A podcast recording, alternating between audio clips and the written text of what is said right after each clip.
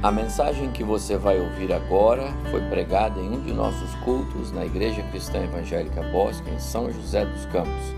Ouça atentamente e coloque em prática os ensinos bíblicos nela contidos.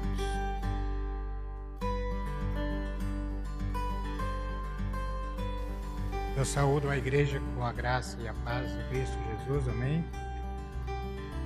Para mim é, eu sempre que venho aqui compartilhar com a igreja a palavra de Deus, sempre tenho dito que é um grande privilégio, mas maior a responsabilidade. E eu passo durante a semana algum tempo em oração. Alguém agora há pouco me perguntou: é o pastor que vai pregar? Eu falei: eu vou tentar. Eu vou depender do Espírito. É... Eu agradeço muito a Deus esse privilégio Agradeço também ao pastor Evaldo pelo convite, a igreja pela paciência que vai ter de me ouvir durante alguns, alguns minutos. Ah, ah,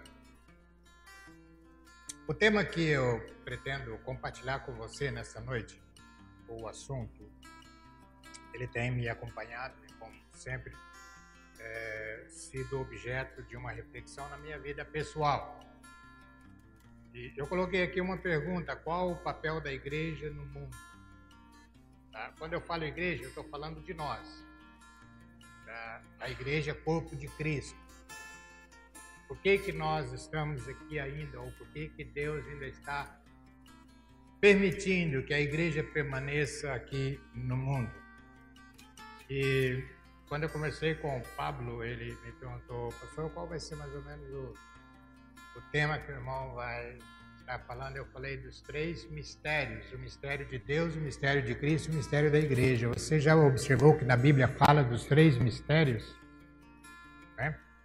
Então eu vou estar falando desses mistérios. Para isso, eu peço a você que abra sua Bíblia lá na carta de Paulo aos Efésios, no capítulo 1. Eu, eu trouxe aqui, a, por sugestão da minha esposa, a Bíblia na linguagem de hoje, porque a Bíblia na linguagem de hoje ela traz uma uma, um modo mais claro para a gente entender, mas por uma questão de tempo eu vou estar usando a NVI. Mas quem tem a Bíblia na linguagem hoje poderá, anotando o texto, uh, ler na linguagem de hoje, que fica um pouco mais compreensível. E hoje nós vamos ler bastante a Bíblia. Aliás, se é coisa que a igreja tem que fazer é ler muito a Bíblia.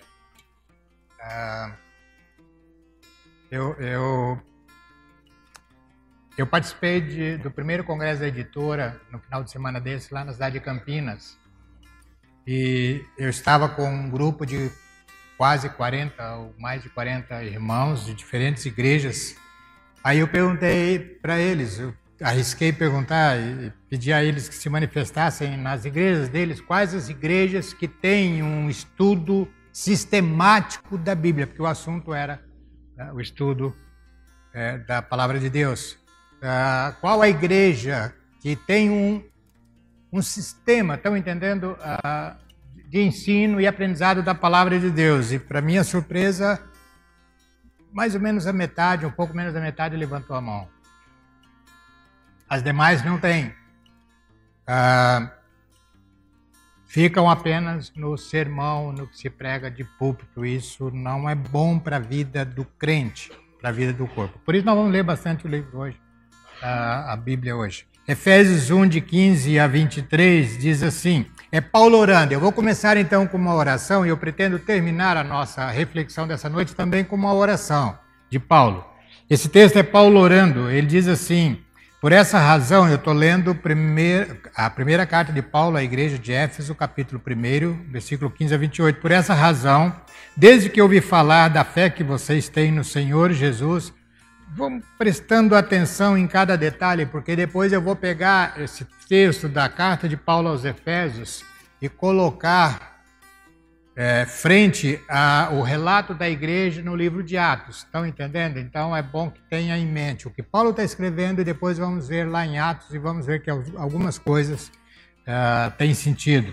Por essa razão, desde que ouvi falar da fé que vocês têm no Senhor Jesus e do amor que demonstram para com todos os santos, Não deixo de dar graças a Deus por vocês, mencionando-os em minhas orações. Peço que o Deus de nosso Senhor Jesus Cristo, glorioso Pai, lhes dê espírito de sabedoria, espírito em letra minúscula, e de revelação no pleno conhecimento dele. Oro também para que os olhos do coração de vocês sejam iluminados, a fim de que vocês conheçam a esperança para a qual ele os chamou, as riquezas da gloriosa herança dele nos santos e a incomparável grandeza do seu poder para conosco os que cremos, conforme a atuação da sua poderosa força. Versículo 20. Esse poder ele exerceu em Cristo, ressuscitando-o dos mortos e fazendo-o assentar à sua direita nas regiões celestiais. Gritem aí regiões celestiais. Vai ser repetido essa expressão. De manhã, nós falamos alguma coisa aqui, quem estudou a classe escola dominical aqui, nós falamos alguma coisa sobre essas regiões celestiais aí, né? Ah, mas não é objeto agora à noite. Muito acima de todo governo e autoridade, poder e domínio. Eu estou continuando no versículo 20. Esse poder ele exerceu em Cristo, estando dos mortos e fazendo assentar à sua direita nas regiões celestiais muito acima de todo governo e autoridade, poder e domínio e de todo nome que se possa mencionar, não apenas nesta era, mas também na que há de vir. Deus colocou todas as coisas debaixo de seus pés e o designou cabeça de todas as coisas para a igreja. Igreja, corpo de Cristo, que é o seu corpo, a plenitude daquele que enche todas as coisas em toda e qualquer circunstância. Agora vamos lá para Efésios 3, de 8 a 12. O início aí é Paulo descrevendo o ministério dele, mas eu, eu vou começar a ler do versículo 2. Certamente vocês ouviram falar da responsabilidade imposta a mim, isso é Paulo escrevendo, em favor de vocês pela graça de Deus, isto é, o mistério que me foi dado a conhecer por revelação, como já lhes escrevi em poucas palavras. Ao lerem isso, vocês poderão entender a minha compreensão do mistério de Cristo. Esse mistério não foi dado a conhecer aos homens de outras gerações, mas agora foi revelado pelo Espírito, Espírito Santo, em letra maiúscula, aos santos apóstolos e profetas de Deus, significando que, mediante o Evangelho, os gentios são coerdeiros com Israel, quer dizer, gentios e judeus se tornam membros do mesmo corpo e coparticipantes da promessa em Cristo Jesus. Deste evangelho me tornei ministro pelo dom da graça de Deus a mim concedida pela operação de seu poder.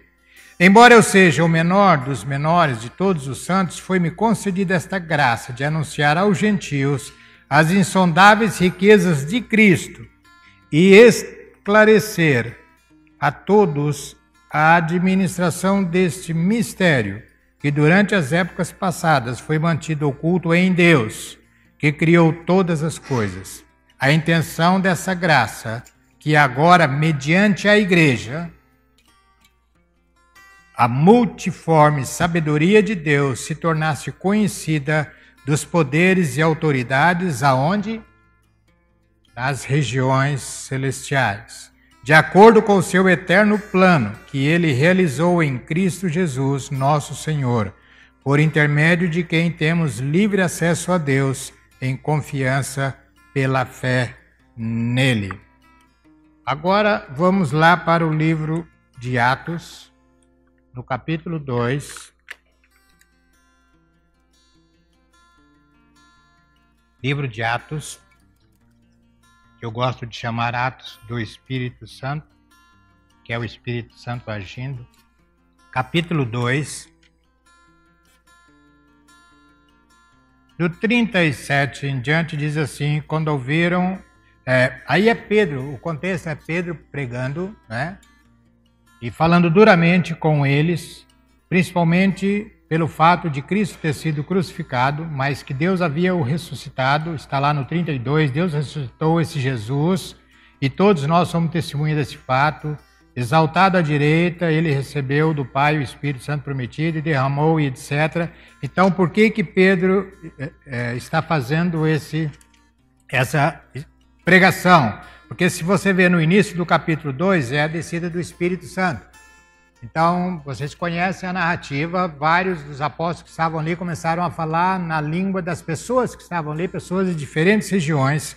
E ali no 2,13 diz que muitos zombavam deles e diziam, eles beberam demais, quer dizer, estavam embriagados. Aí Pedro então faz uma pregação, um esclarecimento a eles de que aquilo ali é ação de Deus, que Deus havia já é, preparado tudo isso e então Pedro prega, e no final, no versículo 41, diz assim: Os que aceitaram a mensagem foram batizados, e naquele dia houve um acréscimo de cerca de 3 mil.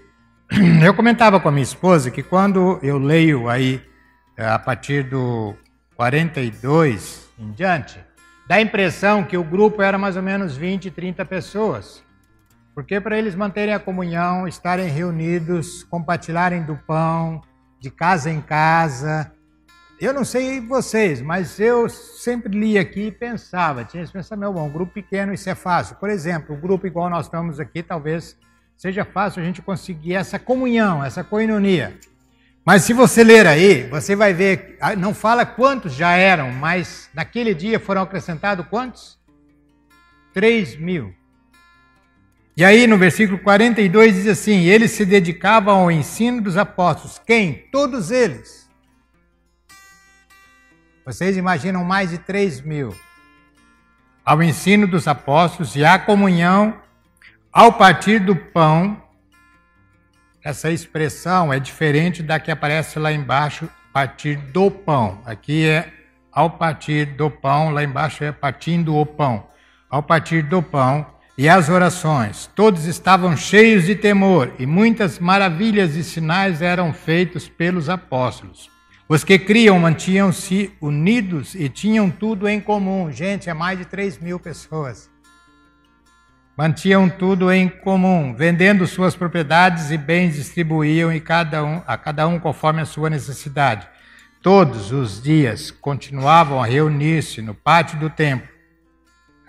Eu creio que essa expressão não é que todos os dias eles iam, mas eu posso, há outra possibilidade de eu entender que era um comportamento que eles tinham de fazer isso. Ah, no pátio do templo, partiam o pão, diferente da expressão que está lá em cima, partir do pão. Partiam o pão em suas casas e juntos participavam das refeições com alegria. Talvez Lucas estivesse dizendo o seguinte: essa mesma comunhão que acontecia quando o corpo se reunia, também acontecia quando as famílias se reuniam. Quando os grupos menores se reuniam. É, participavam das refeições com alegria e sinceridade de coração, louvando a Deus e tendo a simpatia de todo o povo, e o Senhor lhes acrescentava diariamente os que iam sendo salvos. Era uma dinâmica.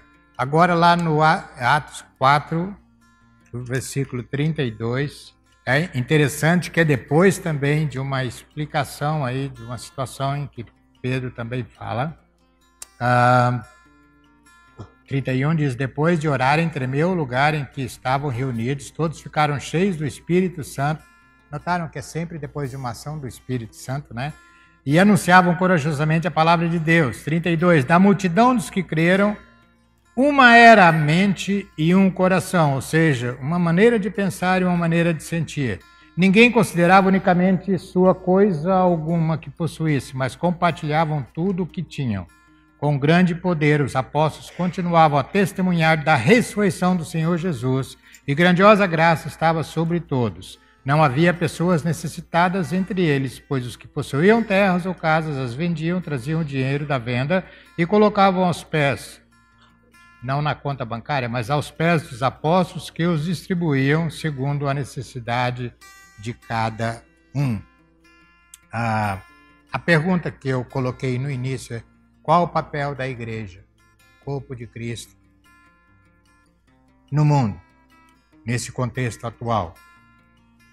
Ah, eu penso que o contexto evangélico de hoje é bem diferente de quando a igreja surgiu no primeiro século, se a gente considerar a narrativa de Lucas aqui em Atos. Hoje, talvez a gente conhece mais a igreja como uma organização ou uma instituição com endereço, placa denominacional, CNPJ, coisa assim. Mas a igreja no Novo Testamento, ela nunca teve a intenção de ser o que é hoje, apenas um local onde num determinado dia da semana as pessoas vão, seguem uma liturgia de culto e tal. Nada errado nisso, mas eu penso que pela narrativa bíblica isso não era o que acontecia. Ah, eu tenho também para mim que Paulo, quando escreve não só a, a igreja de Éfeso, mas as demais igrejas, Paulo tinha em mente essa vida da igreja em comunhão, que está narrado aí em Atos. No início, a igreja ou igreja era considerada um grupo de pessoas, organizado ou não, que se reuniam em torno de um objetivo comum, quer dizer, igreja, corpo ou assembleia e assim por diante, ou seguindo um mestre ou uma doutrina, uma filosofia e assim por diante. Foi desta forma que surgiu então a igreja de Jesus. Jesus separa ali os seus apóstolos, seus discípulos, né? E aí eles dão continuidade a esse ministério de Jesus. Então, lá em Atos 2, 42 a 47, nós vemos que havia um grupo organizado de pessoas que se reuniam em torno da sua fé no Cristo ressurreto. Um grupo de mais de 3 mil pessoas. Essa era, a, no grego, a eclésia, ou eclesia de Jesus. Isso é, tem o sentido de pessoas chamadas para fora, para fora de um mundo desorganizado, para, aprendendo do Mestre Jesus, como aprenderam, se tornarem agentes de transformação do mundo desorganizado. Ainda tomando como base o texto que lemos de Atos 2 e Atos 4, nós vamos ver, eu vou pedir aos irmãos aqui que pensem nessas características que identificavam aquele grupo, sempre tendo em mente que era um grupo grande, não era um grupo pequeno. Primeira característica, se você olhar para o texto, qual é? Eles se dedicavam ao ensino dos apóstolos. Eles perseveravam na doutrina dos apóstolos, não é isso? Está lá no versículo 42. Pensando um pouco na igreja hoje, essa dedicação ao ensino, ou essa perseverança ao ensino, ou à doutrina, ela está ficando um pouco a desejar. Por isso que eu falei no início que quando eu perguntei lá no congresso a maioria das igrejas, ou uma boa parte das igrejas, tinham abolido completamente a escola bíblica. É, então, essa era uma característica daquela igreja. Segunda característica, eles mantinham vivo a lembrança da morte e ressurreição de Jesus.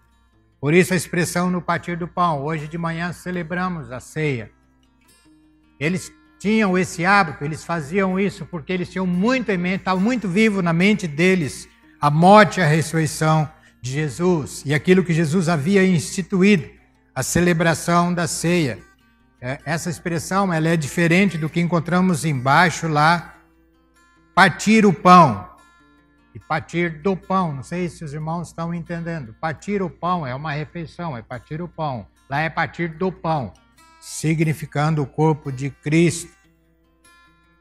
Como de manhã nós celebramos a ceia, a Igreja Cristã Evangélica do Bosque tem por norma fazer isso em dois domingos. Mas a gente pode, há uma possibilidade de entender que isso eles faziam todas as vezes que eles se reuniam. Todas as vezes que eles se reuniam.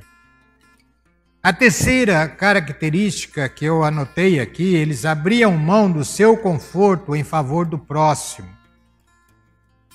Eles eram generosos e compartilhavam com os necessitados. Está lá no versículo 45, não é isso? 2, no 45, diz assim: Quando eu estava preparando essa mensagem, eu tinha terminado de receber uma ligação do Tiago. Lembra do Tiago, marido da Renata, pai do Lucas? Não sei quantos estão sabendo, mas eu pedi autorização para o Tiago, falando com ele pelo WhatsApp, eu pedi autorização para fazer referência ao que aconteceu com eles aqui no culto.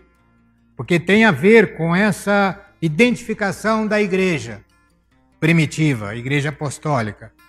Eles não estavam, eles alugaram um apartamento pequeno lá onde eles estavam morando, no Canadá. E o apartamento é pequeno porque quando a gente fala que teve incêndio no apartamento, a gente tem a impressão de um prédio grande, não era um prédio pequeno. E pegou fogo no apartamento de baixo.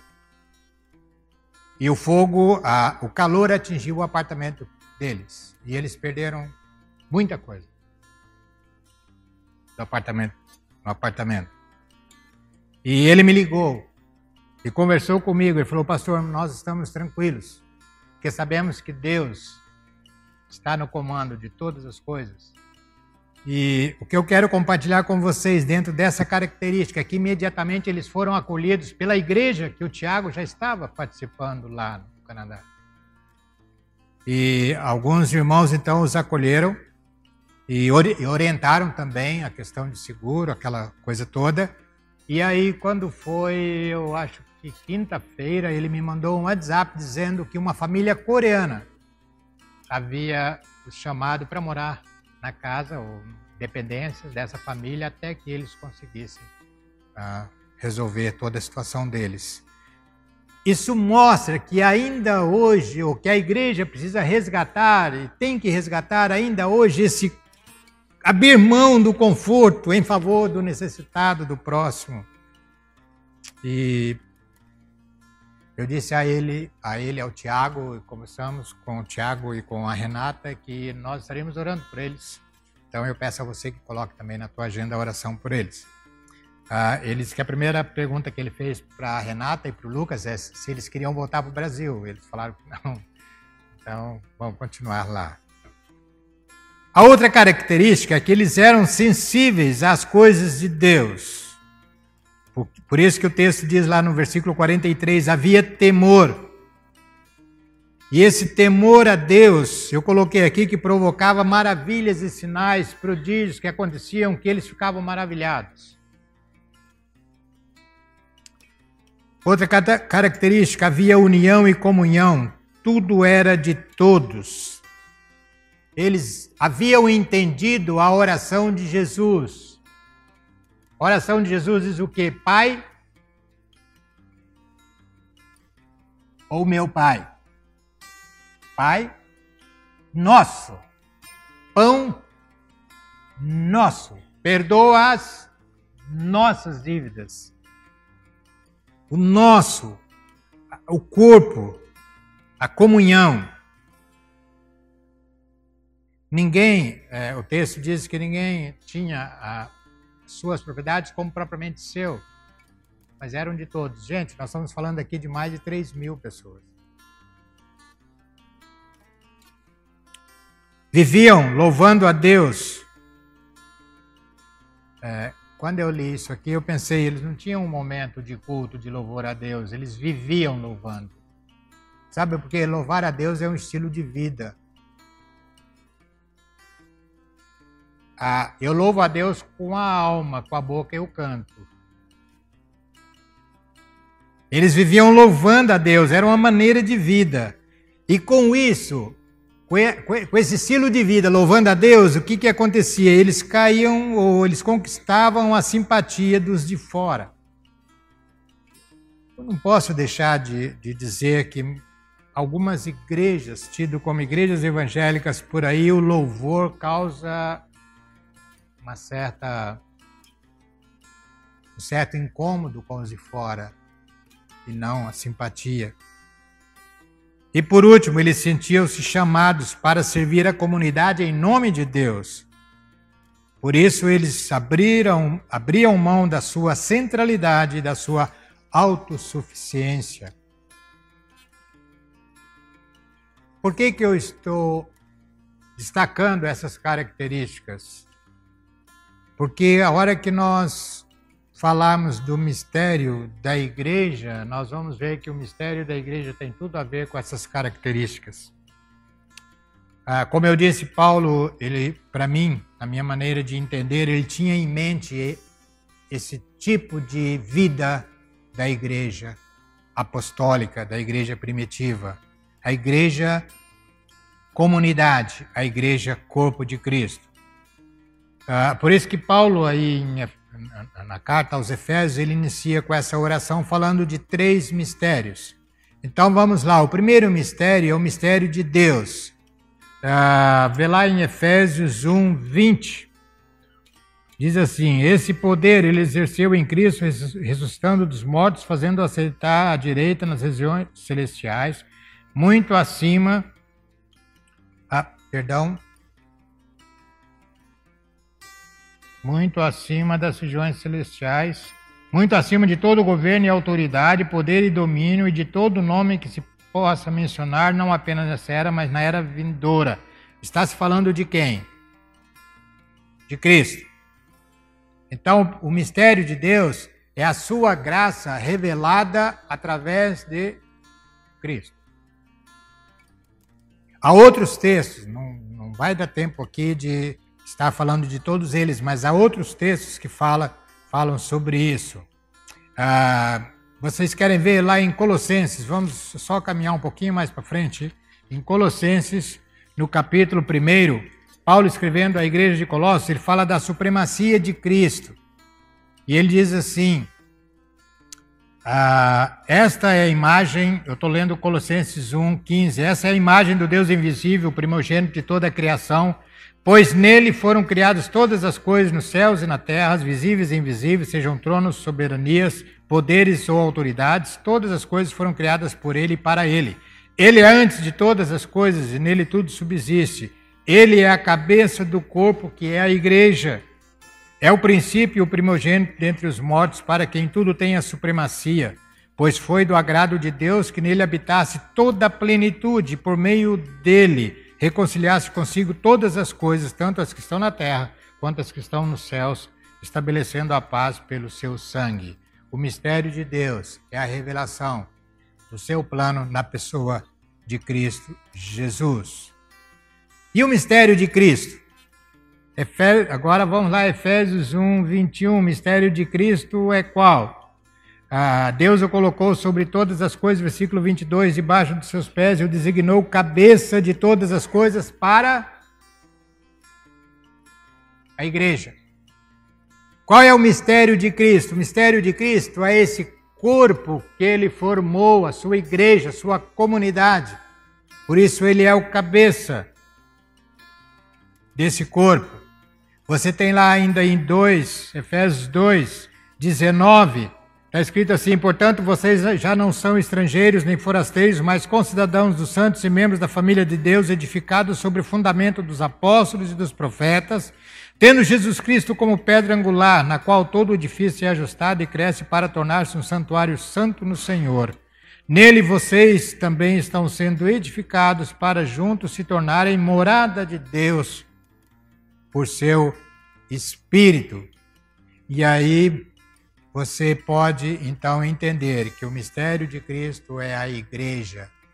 Por isso que Paulo, quando escreve, ele fala que agora foi revelado a ele esse mistério de Cristo, que é pregar o evangelho à igreja. Igreja, corpo, igreja, comunidade de Cristo. É através da igreja que a plenitude de Cristo é revelada ao mundo. Mas eu vou dizer uma coisa mais que está embaixo. O mistério, qual é o mistério da igreja? Você tem lá no, cap, no Efésios capítulo 3, versículo 10. Se você está acompanhando aí na sua Bíblia, você vai ver que até o versículo 9, Paulo está descrevendo esse mistério. Aí no versículo 10 ele diz: A intenção dessa graça era que agora, Agora quando? Agora, quando Deus revela esse mistério para a igreja, mediante a igreja, a multiforme sabedoria de Deus se tornasse conhecida de quem? dos poderes e autoridades nas regiões celestiais, de acordo com seu eterno plano que ele realizou em Jesus Cristo, nosso Senhor, por intermédio de quem temos livre acesso a Deus em confiança pela fé. Meus irmãos, quando eu meditei e tenho meditado nesse texto, até compartilhei, tenho compartilhado com a minha esposa, eu penso. Ah, e eu até anotei aqui um comentário que eu encontrei na minha Bíblia de estudo, que talvez a igreja, chamada Igreja Evangélica de Cristo hoje, não leva tão a sério o fato de que ela está sendo vista como assim, contemplada pelos poderes celestiais. Tudo o que está acontecendo conosco nesta noite, como igreja, como corpo de Cristo reunido, é visto lá, nas regiões celestiais. Há um pastor que, falando sobre esse texto, ele diz que é como se a igreja estivesse ah, num, num espetáculo espiritual e sendo visto por essas autoridades. Aí eu fico imaginando o que, o que está sendo feito hoje, em nossos dias, em nome da igreja de Cristo. Recentemente, eu, essa semana, eu estava vendo na internet uma igreja lá em Belo Horizonte. Ah, não sei que igreja era, mas ah, eles estavam, eles, eles fizeram uma réplica da arca de Deus, colocaram em cima de um caminhão de bombeiros e estavam entrando na avenida principal de Belo Horizonte com sirenes tocando e tudo, dizendo que Deus estava chegando ah, não sei quantos viram, está lá na internet, se você acessar, você vai ver. Deus estava chegando e, e, e, dois indivíduos em cima do caminhão ali, segurando a arca, né? e nós sabemos que lá no Antigo Testamento, duas pessoas fizeram isso morreram queimados na hora. Como Deus poderia estar chegando naquela arca, naquele objeto feito por eles? É brincar com coisa muito séria. Esse comentário que eu li, ele diz assim: é uma ideia espantosa. O fato de a igreja na terra estar sendo observada, por assim dizer, por esses poderes espirituais e de, à medida que está espiritualmente unida, retratar diante deles a sabedoria de Deus, não é o que está lá em 3:10? O objetivo da igreja na terra é retratar, é mostrar essa sabedoria de Deus. Essa sabedoria de Deus. O texto diz multiforme sabedoria de Deus. A 1 Coríntios 1,18 tem um outro texto que eu quero ler. Como eu falei, a gente ia ler bastante a Bíblia hoje. 1 Coríntios 1,18. Paulo escrevendo agora à igreja de Corinto, ah, ele diz assim, falando sobre a sabedoria de Deus, essa multiforme sabedoria de Deus, ele diz assim: Pois a mensagem da cruz é loucura para os que estão perecendo, mas para nós que estamos sendo salvos é o poder de Deus, pois está escrito: Destruirei a sabedoria dos sábios e rejeitarei a inteligência dos inteligentes. Onde está o sábio? Onde está o erudito? Onde está o questionador desta era? Acaso não tornou Deus louca a sabedoria deste mundo? Visto que na sabedoria de Deus o mundo não o conheceu por meio da sabedoria humana, agradou a Deus salvar aqueles que creem por meio da loucura da pregação. Os judeus pedem sinais miraculosos e os gregos procuram sabedoria. Nós, porém, Pregamos a Cristo crucificado, o qual de fato é escândalo para os judeus e loucura para os gentios. Mas para os que foram chamados, tanto judeus como grego, Cristo é o poder de Deus, é a sabedoria de Deus. Porque a loucura de Deus é mais sábia que a sabedoria humana e a fraqueza de Deus mais forte que a do homem. O que, que eu posso entender por multiforme sabedoria de Deus? a pessoa de Jesus Cristo, ressurreto. Então a igreja tem essa responsabilidade de apresentar ao mundo e às regiões celestiais essa multiforme sabedoria de Deus. Ah, este mistério ele é apresentado como multiforme sabedoria de Deus e uh, conversando com a minha esposa, a gente tentou trabalhar um pouco o que, que é esse multiforme, múltiplas formas. Ah, quando nós vamos lá para ah, a carta de Paulo, a igreja de Corinto, Paulo vai falar sobre os dons. Nós vamos lá para vários textos bíblicos, vão falar que há diferentes tipos de dons, há diferentes tipos de ministério, ou seja, há diferentes, for há diferentes formas da, de Cristo ser revelado e como Cristo é revelado. Eu não sei como você conheceu a verdade do Evangelho, como o Evangelho chegou a você, mas com certeza foi diferente de como chegou a mim diferente de como chegou a tantos outros. Essa é a multiforme sabedoria de Deus, a maneira de Deus se expressar em Cristo de diferentes formas. Então, como eu disse, aquela hora um, um, um pregador disse que a igreja é um espetáculo assistido pelos poderes e autoridades nas regiões celestiais. E isso é uma grande responsabilidade. Ah, se olhar lá para o texto de Apocalipse, no capítulo 1, nós vamos encontrar sete cartas escritas sete igrejas. Isso mostra que Deus estava atento ao que estava acontecendo com as igrejas, sete igrejas. Eu anotei aqui, para quem gosta de anotar, eu observo que alguns irmãos anotam, sobre regiões celestiais. Região, as regiões celestiais podem ser entendidas como lugar de bênção, você tem isso em Efésios 1, 3. Como lugar de Jesus, Efésios 1, 20 e 21. Lugar da igreja, Efésios 2, 6. Lugar de sabedoria, Efésios 3,10, que é o texto que eu estou é, trabalhando. E lugar de batalha espiritual, você tem lá em Efésios 6,12. Lá, é, Paulo escrevendo, a igreja em Éfeso fala que a nossa luta não é contra a carne, mas é espiritual nas regiões celestiais. O mistério de Cristo em nós é, sermos esta igreja que mostra ao mundo a multiforme sabedoria de Deus. O mistério é Cristo em nós. 2 Coríntios 5,17 diz: Portanto, se alguém está em Cristo, é nova criatura. Esse é o mistério. Sabe, o mistério não é o pertencer a uma igreja evangélica, mas o mistério é o ser habitação do Espírito, é, é Cristo Jesus habitando em mim através do Espírito Santo. Lá em Colossenses 1, 24, 29, Colossenses 1, 24, 29 diz assim: Agora me alegro em meus sofrimentos por vocês e completo no meu corpo o que resta das aflições de Cristo em favor do seu corpo, que é a igreja. Dela me tornei ministro de acordo com a responsabilidade por Deus a mim atribuída, de apresentar-lhes plenamente a palavra de Deus, o mistério que esteve oculto durante épocas e gerações, mas que agora foi manifestado aos santos. A ele quis Deus dar a conhecer entre os gentios a gloriosa riqueza deste mistério que é Cristo em vocês, ou Cristo em nós, a esperança da glória. Cristo em nós, a esperança da glória. Nenhum de nós vai alcançar jamais essa estatura da plenitude de Cristo. Nós só vamos alcançar como corpo, como comunidade. Porque eu sou a igreja, mas a igreja não sou eu. Eu faço parte de um corpo.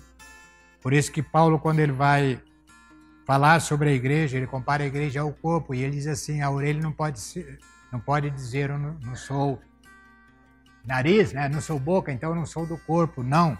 Todos nós fazemos parte desse corpo.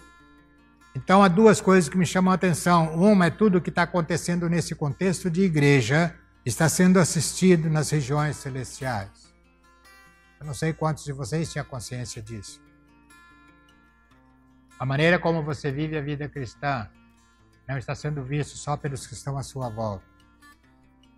A maneira como você vive como igreja, a maneira como nós vivemos como igreja, não está sendo visto só pelo mundo, mas também pelas regiões celestiais.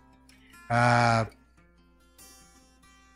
então me chama a atenção é que muitos pensam que aquilo que acontece a mim não tem nada a ver com meu irmão, é problema meu. No contexto de igreja, corpo de Cristo, isso não é verdadeiro. O que acontece com você, o que acontece comigo tem a ver com o corpo. Todo o corpo é impactado. A pergunta que estou caminhando para o final, que fica é: como essa multiforme sabedoria de Deus pode ser expressa pela igreja? Não é a pergunta que podemos fazer? E eu sugiro, eu penso que a igreja precisa voltar aos princípios, à sua essência como corpo, como era a igreja apostólica. Não, não apenas uma comunidade que se reúne uma vez por semana, mas uma comunidade que vive essa essência de corpo de Cristo, como acontecia com a igreja primitiva. Aliás, o pastor Ariovaldo Ramos tem um artigo muito interessante, você pode acessar, está na internet, a igreja que não existe mais, falando justamente sobre isso. Ah, e eu destaco, destaquei aqui alguns pontos. Como essa multiforme sabedoria de Deus revelada em Cristo e Cristo transmitida à igreja, o seu corpo, pode ser vista não só contemplada pelas regiões celestiais, mas também impactando o mundo. Primeiro é pela adoração. Mas eu sugiro aqui que a igreja deve pensar em mudar o conceito de adoração, voltar para um conceito de adoração bíblica.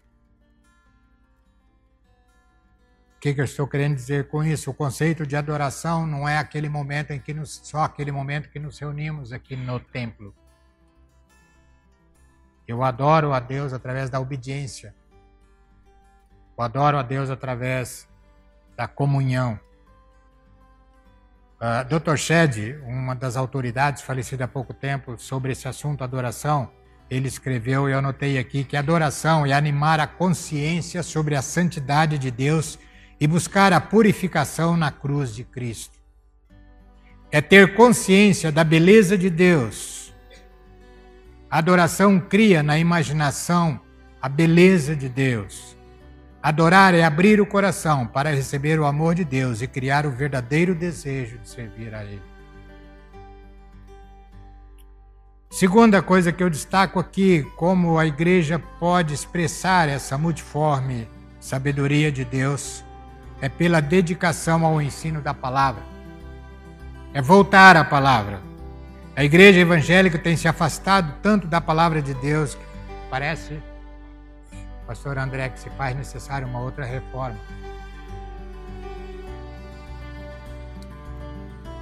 É voltar à palavra. Voltar ao solo, né? Voltar à palavra. Abrir mão do conforto em favor do necessitado. A igreja foi chamada, está no mundo para servir. Jesus mesmo falou, falou que ele veio para servir e não para ser servido. Aqueles que estão à nossa volta, aqueles que precisam, é, a igreja abrir os seus olhos como a igreja do Bosque tem feito para fora das suas quatro paredes. Voltar ao temor a Deus uma sensibilidade para com as coisas de Deus, temor a Deus. Ah, a gente tem visto tanta coisa acontecendo por aí que não tem nada a ver temor. Temor a Deus. E alguns, algumas citações bíblicas que dizem que nós vamos prestar contas a Deus daquilo que fizemos. Viver em louvor, como eu falei, a Deus e assim nós vamos conquistar a simpatia dos de fora quando vivemos uma vida de louvor a Deus.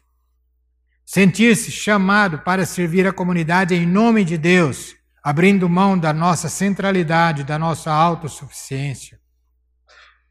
Eu termino, eu concluo dizendo que é um grande privilégio ser o corpo de Cristo, mas é grande responsabilidade de agir como o corpo de Cristo. É na igreja, pessoas, corpo, que habita o Espírito Santo. E pela igreja ele se manifesta, ou ele manifesta a plenitude de Jesus, que enche todas as coisas, em toda e qualquer circunstância. É pela igreja, o corpo de Cristo, que Jesus ensina, que Jesus abraça através do corpo, que Jesus corrige, que Jesus ama. Ele mesmo disse que nós seríamos conhecidos como discípulos se frequentássemos a igreja evangélica. É isso? Não, nós seríamos conhecidos como discípulos se nos amássemos uns aos outros. Se na comunidade de Cristo, se na comunidade da igreja houver situação em que não se consegue amar o outro, esta igreja vai encontrar grande dificuldade de expressar ao mundo a multiforme sabedoria de Deus. É na igreja que Jesus perdoa. É na igreja que Jesus opera sinais e prodígios através da igreja, através de nós, através daqueles que já foram alcançados pela salvação. Então nós perguntamos: que igreja somos? Ou como a multiforme sabedoria de Deus pode se tornar conhecida entre nós e através de nós. Que Deus nos ajude a termos a nossa consciência aguçada, despertada para o fato de que há um mistério de Cristo revelado à igreja, que é transmitir ao mundo e até às regiões celestiais a multiforme sabedoria de Deus, que é o próprio Jesus Cristo. Que é o próprio Jesus Cristo. Amém? Vamos orar? Pai eterno, esta é a tua palavra, e como eu pedi tanto